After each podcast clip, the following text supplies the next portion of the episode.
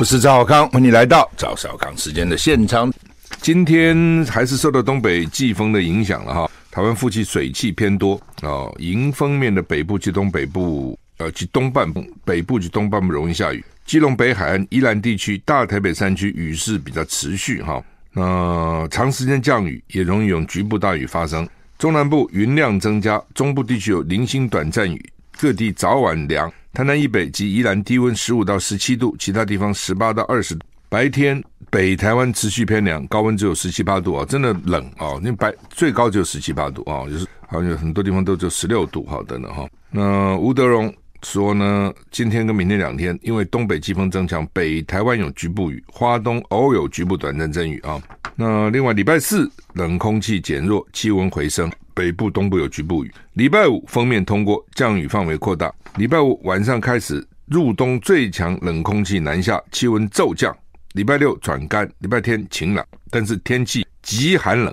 礼拜六晚上、礼拜天清晨，本岛平地最低气温将降到七度左右，模式持续调整，密切观察啊。高山降雪，因为现在还太太还太早。所以你还不知道会怎么样哈，因为还要跟着水汽啊什么都有关系哈。好，我们再讲一次哈，这两天冷对不对？然后呢，礼拜四温度回升，礼拜五降雨扩大哦，礼拜六转干，礼拜天天气晴朗，礼拜五最冷的空气冷空气南下，所以呢，礼拜五气温就开始降啊。那礼拜六晚、礼拜天清晨是最低只有七度，平地七度啊，不讲山地啊，平地只有七度。所以你觉得这一两天冷？跟周末比还好哦，你好歹你现在什么十五六度啊，十七度、十八度啊，到了礼拜六日只有七度，那就真的又少十度啊！开什么玩笑？是真的冷。这这个礼拜看起来就是冷，礼拜四会比较好。礼拜四空冷空气减弱，气温回升啊、好，台股现在的一百五十点哈、哦。哎呀，乌克乌克兰哈、俄罗斯还这边打打很厉害哈、乌克兰俄罗斯战争持续，被俄军占领的。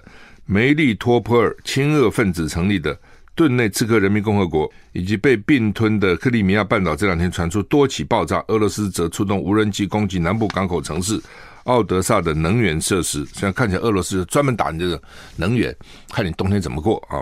那波利梅利托波尔位在乌克兰扎波罗热州，今年三月起被俄军占领。据了解，有四枚飞弹集中这座城市，造成二死十伤。前乌克兰行政首长费多罗夫坦承，乌方锁定俄国基地发动攻击。乌克兰总统泽伦斯基的顾问表示，梅利托波尔是工业与运输中心，也是南方防卫的关键。另外呢，俄国官员指控乌克兰发射飞弹打俄罗斯占领的乌克兰的城市，可以这样讲啊，他是说我去打他的军事基地了哈。嗯，但是问题就是这个就讲嘛，飞弹不长眼睛了，到你打死的是俄罗斯人还是打死的乌克兰人，也不知道，不是。知道了，事后当然知道了，事先不会知道嘛。俄罗斯呢也攻击锁定奥德萨啊、市长在脸书说呢，无人机攻击发电系统，破坏规模庞大，所有用户被迫断电。总统泽伦斯基表示，超过一百五十万人无电可用。据了解，奥德萨地区有两座电力设施遭到伊朗制造无人机攻击，伊换句话说是伊朗去援助俄国的无人机哈。那就是俄罗斯，我觉得。武器应该也打得差不多了，打这么久了，从二月打到十二月，打了十个月啊！哦，那乌克兰还有这些乌克兰原来军火也不差，啊，它是军事强权呐，所以你看那个不是强权的，就是那个做武器的大国，所以你看那个辽宁舰就是乌克兰的，老老共的第一艘航空母舰，辽宁舰是乌克兰做的，所以乌克兰军工业产业绝对不差的，因为苏联时候它等于是苏联，俄罗斯就靠它嘛，在那边制造了哈，那。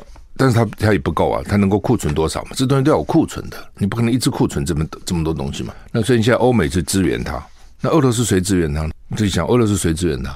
老共不敢哦，北韩力量不够，所以伊朗去支援它。伊朗能够有多少能力支援它？我觉得也有限。那最近这个乌克兰去轰炸莫斯科，用了一架无人机，是以前俄罗斯的战机，把它改成无人机，就跟老共现在把它的歼十六说已经。歼十六啊，已经比较，它有新的飞机出来了啊，所以呢，把这歼十六呢改成无人机，或者说无人机的领头机就是歼十六原来通常战机一个人，战机不需要两个人，一个人出去一个人操作哦。现在把它改成两个人，为什么一个人就可以操作无人机？就是这个歼十六出来带一群无人机，所以是无人机的研发现在非常快速，而且各种各样奇奇怪怪的无人机都跑出来了。那这点呢，看来台湾又落后了。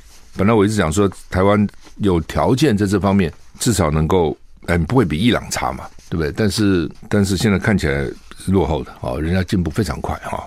我们什么事都都落后人家，我就不懂为什么，好像都不太在意哈。这些大官不知道搞什么鬼哦，真的这边尸位素尸位素餐呐！真的，你自己想想看，像这种都要赶快发展的，这不已经好几年了。无人机也不是现在才开始的，我们是有在搞，但是很看起来跟人家比起来进步很慢嘛，速度很慢了。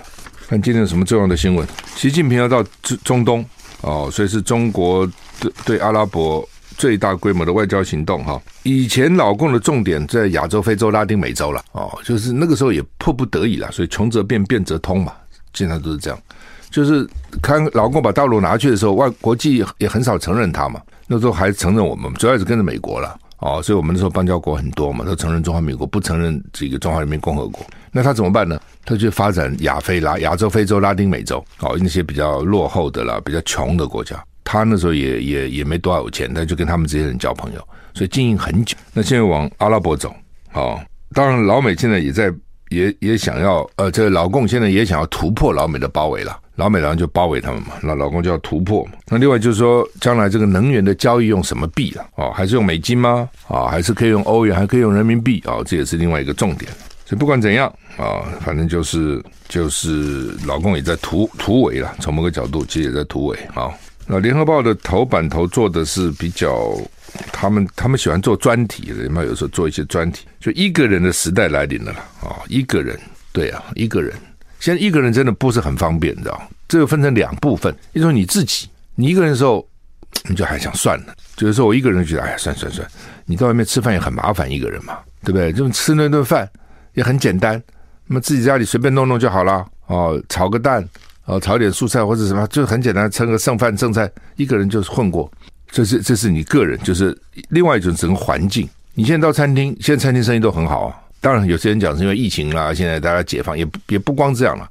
往年到年底，餐厅生意都很好。我常常觉得到年底就有那种有一点那种世纪末的感觉啊，好像这一年过去了哦，我来年还不知道怎样啊。如果呢还有一点余力哦，赶快这个吃吃喝喝啊。那再上过年呐、啊，什么节庆啊，圣圣诞节啦，啊等等一路下去哈，旧历年呐、啊，新历年呐啊等等，所以呢，餐饮业是生意都很好了，生意是很好，路上挤得要死，那个车子也是很挤，现在哦好难走。奇怪了，原来下午三四点蛮好走，那么现在三四点也堵，那么什么时候都在堵哈。那餐厅生意很好啊。那你说一个人哦，你就很难定位，你知道吗？就是你一个人有时候去订餐厅，还要问你啊，几个人呐、啊？哦，或是那个很多现在都是网络上有定位，有没有？你要订一个啊、哦，因为你一个人是占一个桌子啊。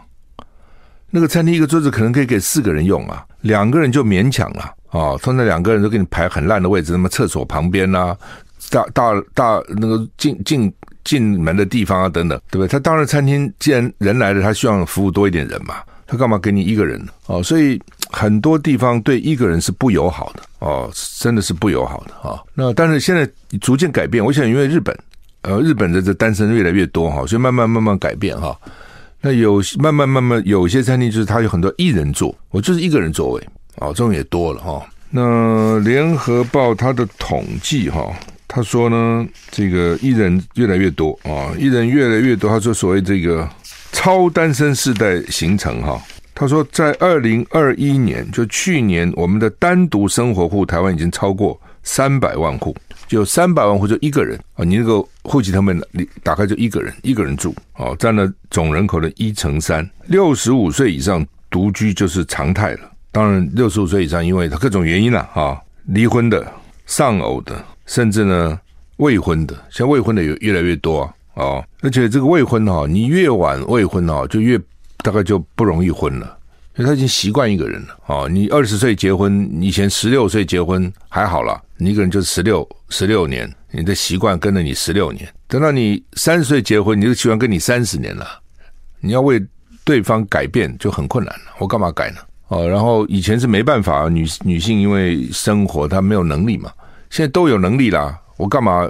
我自己也过得好好的。那离婚的也非常多哈，我大概统统看过统计，我看这起码台湾有超过两百万人离婚的，这比例很高。那离婚他可能可以再婚了哈，那那他不见得说两百万人都是单身了哈，反正现在单身很快啊，就算是结婚了，那个生孩子生的也很少啊，有的结了婚他也不生啊，有的可能只生一个啊，所以你要什么养儿防老，我看这个也不太可能有了哦，也不太。那联合报的讲法是，六十五岁以上的离婚率高于其他年龄层，十年间从百分之三点六上升到百分之八，就是六十五岁以上，他觉得不够了，够了，那我忍受你一辈子还要忍受吗？百岁以上离婚率百分之一点百分之二点五啊，一百岁还离婚了哦，一百岁不就算了吗？人生剩不了多少年了嘛哈，就给你活到一百二好了嘛，对？但是呢，他也。他也不要忍受了，一百 岁，这让我有点惊讶。一百岁以上离婚率有百分之二点五，六十五岁以上人六成有配偶，那换句话有四成还是没有配偶呢？哦，但是呢，丧偶的比例也越来越高啊。六十五岁到六十九岁丧偶的一成三，八十到八十四岁四成六，差不多一半。八十岁以上有可能一半以上都已经另外一半就不在，那怎么办呢？一个人也就罢了。说一个人年轻还好，可以到处跑啊、蹦啊，是吧？年纪很大又一个人，就很麻烦，就比较麻烦啊。这就要看你自己有要有朋要有朋友啦，或者你自己呃有没有孩子要有朋友嘛？要不然就你身体要好哦，身体好不好差很远哈。他这边举个例子啊，就是说那个谭敦慈啊，就林杰郎的太太哈，林杰郎过世以后，谭敦慈说他有两个儿子都念医学院，他说呢，这个不要给孩子负担。规定自己每天走十公里，要爬，这真的假的？要爬七十层楼哦？什么意思？就是说我是很健康的，我要爬七十层楼哦，不爬楼梯要小心你的关节哈。唉，没办法了，人都会老了哈。怎么样啊？一个人哦，那当然，《联合报》做这个标题是说你要准备好了哦，不管你你是这个你的财务的独立哦，然后你的健康。哦，然后呢，你的社会连结不要老了就不跟他来往了哦，你还要活跃，还要好学哦，参加各种社会公益团体啊，哦，这种这个读读书团体啊，这种反正就是还是要对生活保持一个乐观的态度了哈。吃是蛮重要的，我觉得哦，如果你对吃还一直保持有兴趣哦，就想到哎好吃的哇，这个精神就来了，这人生比较有趣了。那假如说 你吃也随便啦、啊，都无所谓了。久了马马虎虎，人生就少掉很大的乐趣啊！我我因为我不讲礼拜六我做体检嘛，因为要做肠镜，所以要三天低渣食吃低渣的食物啊。那我也没那么低渣了哈，的还还比如吃个鱼啊什么还有了哈，但是那都是低渣，鱼都低渣，不能吃水果蔬菜哦，奇怪哈，水果蔬菜是有渣的。那三天你就会觉得说，哎呀。能够平常能够正常吃，多么幸福啊！啊，不准你吃的时候，这个不能吃，那个不能吃，你在想说，哎，如果能正常的吃有多好，多幸福啊！真的哈，真的，我们平常像，我们能够健康，能够正常的吃吃，能正常喝，这就很幸福了。你看起来是很平常，但其实是很幸福哈。好，那么这是。联合报的头版头啊，一直在在讲啊，这个要准备，要准备，要准备啊！就主要很多人年轻的时候觉得我很年轻，我怕什么嘞？很快啊，那个时间真的很快啊！现在年纪大人回想，不不，好像昨天的事情，怎么一下子就老了，一下子时间就过了呢？哦，真的是很快的啊！所以还是要准备了啊！特别财务哈，你这个人穷志短哦，财务还是蛮重要的。休息一下再回来啊！刘兆玄啊，到。大陆去哈，他现在刘兆玄是现在什么职？叫两岸企业家峰会理事长。那苏贞昌开骂，苏贞昌说刘兆玄现在跑到北京啊，跟这个刘结一吃饭，我们的水产品都被禁了，跑那边跟他吃什么饭啊？等等。这很奇怪哈，那吃个饭又怎样？哦，那刘 刘兆玄说他没吃饭了，哦，他说他不是跟刘结一吃饭。刘兆玄说他是跟北京的市委书记尹力会面，而且呢，会面前也不知道大陆停我们的农水产品进口，所以会会谈当中没有谈到这个问题哈。那那天呢，刘杰有参加哦，但是刘结一呢跟他刘兆玄坐得很远，所以呢也没有交谈。哦，所以呢，你你苏贞苏贞昌，你根本消息都没搞清楚啊！你们乱讲一通，讲什么？哦，大概是这样的一个过程哈。好吧，你问我，我我觉得，就算刘兆玄到了大陆跟刘杰吃个饭又怎样呢？第一个刘兆玄他也不是现任官员啊，他不是嘛，他就是企业界的成他那个会员制，他们那个什么企业家会员啊，当然有三个政府机关参加了哈，什么贸协啊等等，但是呢，他是他是民间嘛，这是第一个啊。虽然他之前是院长，他现在就是民间了。你就像林权一样嘛，林权之前是院长，他现在就是疫苗什么药什么东阳的董事长嘛，那怎样呢？对吧？他现在他的职位现在就是东阳的董事长，那刘兆玄现在职位就是企企业家分会的理事长嘛，这是第一个嘛。第二个，那你要怎样呢？我要不要沟通？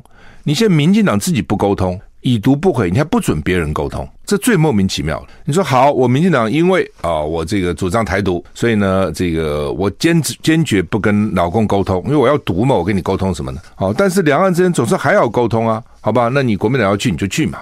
那你现在是我自己不沟通，我还不准你沟通，你沟通我叫你卖台，这什么态度啊？不是吗？那。当然，刘兆玄去，他说他不知道水产品被禁了，因为一去旅行什么水产品这个禁，可能在大陆也不是大新闻了，可能也没什么特别报道了，他可能也没有人跟他讲。那就算跟他讲了，他就跟北京市党部主委讲这个讲什么呢？北京市党部就不管这个东西啊。哦，那就算这个，如果他知道了，我倒觉得他应该跟刘杰一谈。至少台办嘛，对？不谈才奇怪，谈才是正办，你知道？只是他不知道，而且那天主任也不是刘杰义，哈。那所以呢，苏贞昌这个想法是很怪的，好像吃饭就是最，又不是跑到什么八八宾馆、八八招待所去吃饭。他这种正式的场合，他带着人一个企业家的团体去，那他不跟官员见面，他跟谁见面了？他本来就应该沟通啊。那不是这样子吗？那你现在民进党好了，遇到农渔产品，你现在卫福部长说：“哎，我们发了 email 去了，哎，判断他大概会已读不回了。”国人就已读不回啊，你也没期望他回嘛，他也按照大概目前的情况，他就不回你。那你是希望他回你，还是希望他不回你呢？两岸之间有沟通管道是很正常嘛，对不对？那通通被你民进党搞成好像只要沟通啊，就是那个罪大恶极，好像沟通啊，就是就是卖台，怎么台湾变成这样子呢？你一个政府无能，你还不准别人去做吗？来做沟通的工作吗？对不对？你现在说好，我填也填了表了，但是为什么他还是不给我过呢？我不知道原因，问他他也不回。那这个时候，如果有人当面去问一问，像陈玉珍不就去了？立委陈玉珍就为了他，他为了金门高粱酒了哈。农业产品跟他没有那么大关系，但是高粱酒对他们很重要。金金酒一年哈。大概好像卖一百多亿，那个对金金酒的收入是很很重要的。那大陆当然不是他们主要市场了，但大陆人也蛮爱喝金门高粱，因为大陆的白酒啊，是是那种浓香型白酒有两种，一种浓香型，一种叫清香型。大陆那个白酒不不知道为什么就有点酱味很重，就浓了。他们所谓浓香啊，酱香了，酱香，我不喜欢那味道啊。我觉得白酒金门高粱喝起来干干净净的，哦，清清爽爽的。我比较喜欢，但每个人不一样哈，一定有很喜欢那种酱香型，但是也有不少人喜欢金门高粱这种浓、这种清香型的。所以大陆也是一个市场哦，而且有一段时间，我记得大陆客到台湾也收购高粱酒，诶，也收购那种老酒。哦，我认识那个金门特产行的老板就告诉我说，因为以前他会问我了，哎，我有些什么民国四十几年啊、五十几年的酒，你要不要？他问我。那现在呢？我就有时候换换我问他，我说你还有那个四十几年的五十那没什么还有。他说大陆客一一来以前了哈，住圆山饭店，大陆喜欢圆山的，然后就问他，不知道怎么会知道他的电话，就反正有管道，你看有没有？有，全部送来哦，多少钱我都付，就这样就就收购一空了。所以表示大陆有些人还是喜欢啊、那还是一个市场了，做生意嘛，你总不能说这个市场我不要嘛啊、所以陈玉珍就去了。那你不要骂他，要不要骂他？人家都进了金九，你跑去干嘛呢？去摇尾乞怜呐？无聊嘛！哦，朱正昌真是无聊加三级，你都应该下台了，你还这边大言不惭，真的，我就说他是无这无聊男子，真的无聊，一点行政院长样子都没有。哦，只会乱谩骂。哦，跟这个真的乱骂一通，你这个真是无聊。照理讲，你应该说，哎，刘兆玄现在人在北京，对不对？拜托拜托，前院长哈、你哈、能找到机会跟大陆讲一讲，帮我们的农渔民讲讲话，对不对？到底怎么回事？哦，或是我们要不要派专人？怎么你辅导一下，教我们一下，到底该怎么填你那些表啊？这表很多哎，农民农渔民哈、不太会填呐、哦，我们不知道该怎么填才可以过啊。是不是大家都交流一下？你应该做这个事啊！你骂人干什么？吃个饭有什么了不起啊？好，那么说台湾的这个交通哈很混乱哈，死伤人很多。CNN 呃做了一个报道，说台湾的交通像是行人地狱哈，这这么惨。到九月底，国内交通死亡人数二二九三死不少人，死两千多个人，比去年同期，比去年的一到九月呢多了一百三十六个人，受伤人数到三十六万多，受伤真多，三十六万多，大大小小的伤哈，比去年同期多两万多人哈。台湾缺乏人行道，甚至被路灯、电箱挡道，行人需与车争道。台湾的交通工程设计以汽车为主啊。交通部长啊，这个检讨的时候说呢，要改善交通工程效果占一成，执法两成，教育七成。所以换句话说呢，交通部长觉得我们的问题是在教育，但是 C N 他们认为的是你的是设施。哎，当都有了，你说。就是那个民众党的立委叫邱成远，他说了哈，说这个美国、英国、澳洲、加拿大、日本五国的旅游须知都说台湾交通是个大问题啊。台湾交通对行人来讲，呃，不，当然看在哪里了哈。台北市我觉得有改善啊，就是大家现在对行人还算是礼让哈，就是说遇到。这个红绿灯，比如车子要我车子要右转，但是呢，是个行人可以走的时候呢，汽车通常会等了，通常会了哈。不过有时候行人哈，有时候在那边慢吞吞走也是，就你赶快嘛。既然要通，除非你身体有毛病，你不得走不快，否则过马路是要快一点哈。不，是另外一回事情了哈。那但基本上台北市，我觉得已经慢慢比较能够礼让。那你到南部就另外一个世界了哦，哇，那个。礼让行人，他跟你反向、逆向行驶都一大堆，哦，那真的是哈、哦，那个就是执法的问题了。你这个教育跟执法要放在一起，你知道？你说你教育你怎么教啊？对不对？就抓你抓个几次违规，你就知道了嘛。你下次再来重罚你哦。我觉得光教育是没有用的，就是你执法必须要严格，要确实执法。那另外当然就是这个道好这个标志啊、标线啊等等，我也不解啊。你去台湾，你不是钱很多吗？天天到处发这个钱发那个钱吗？买这个武器买那个武器吗？你最基本的，你把所有的道路的标线有反光的设施，你的那个什么路什么路哈，有一个反光的设施，那个会花很多钱吗？那有限吧。你要知道，台湾大部分人哦眼睛是不好的，对不对？台湾眼睛好的人很少嘛，所以飞行员都找不到嘛，只能找原住民嘛。为什么？因为平地人眼睛又很烂呐、你晚上开车哦，视力就是比较差。然后你那个路标又是黑漆，常常要看那个路哈。到底是什么路都看不清楚，对不对？他现在假定每个人对路都很熟，那不是每个人对路都很熟嘛，对不对？你现在就算有 GPS，你你又总是要看看路吧？这个路到底是什么路啊？有没有错啊？这个路跟那个路啊，除了极少数以外，都是黑黑的。尤其现在大家为了省电啊等等哈，路灯啊也不亮，还就不是那么亮啊，也不够多，反正就黑黑的。你有个反光标志就会好很多嘛，他也不做那。行人，我也常常提醒行人，这些驾驶人哈，眼睛好的真的很少，所以你也不要哈认为说他一定看得到你，他看不到你。那个车子还什么 A 柱、B 柱什么一大堆，还挡住那个死角，还有挡住视线，所以晚上出来衣服哈不要穿都是黑的。你至少有一个是比如白鞋啦，啊，或者衣服有一点有一点亮的，就是有一点不是暗的啦，哦，那驾驶人会比较清楚。有很多真黑漆八乌，有时候真的看不到。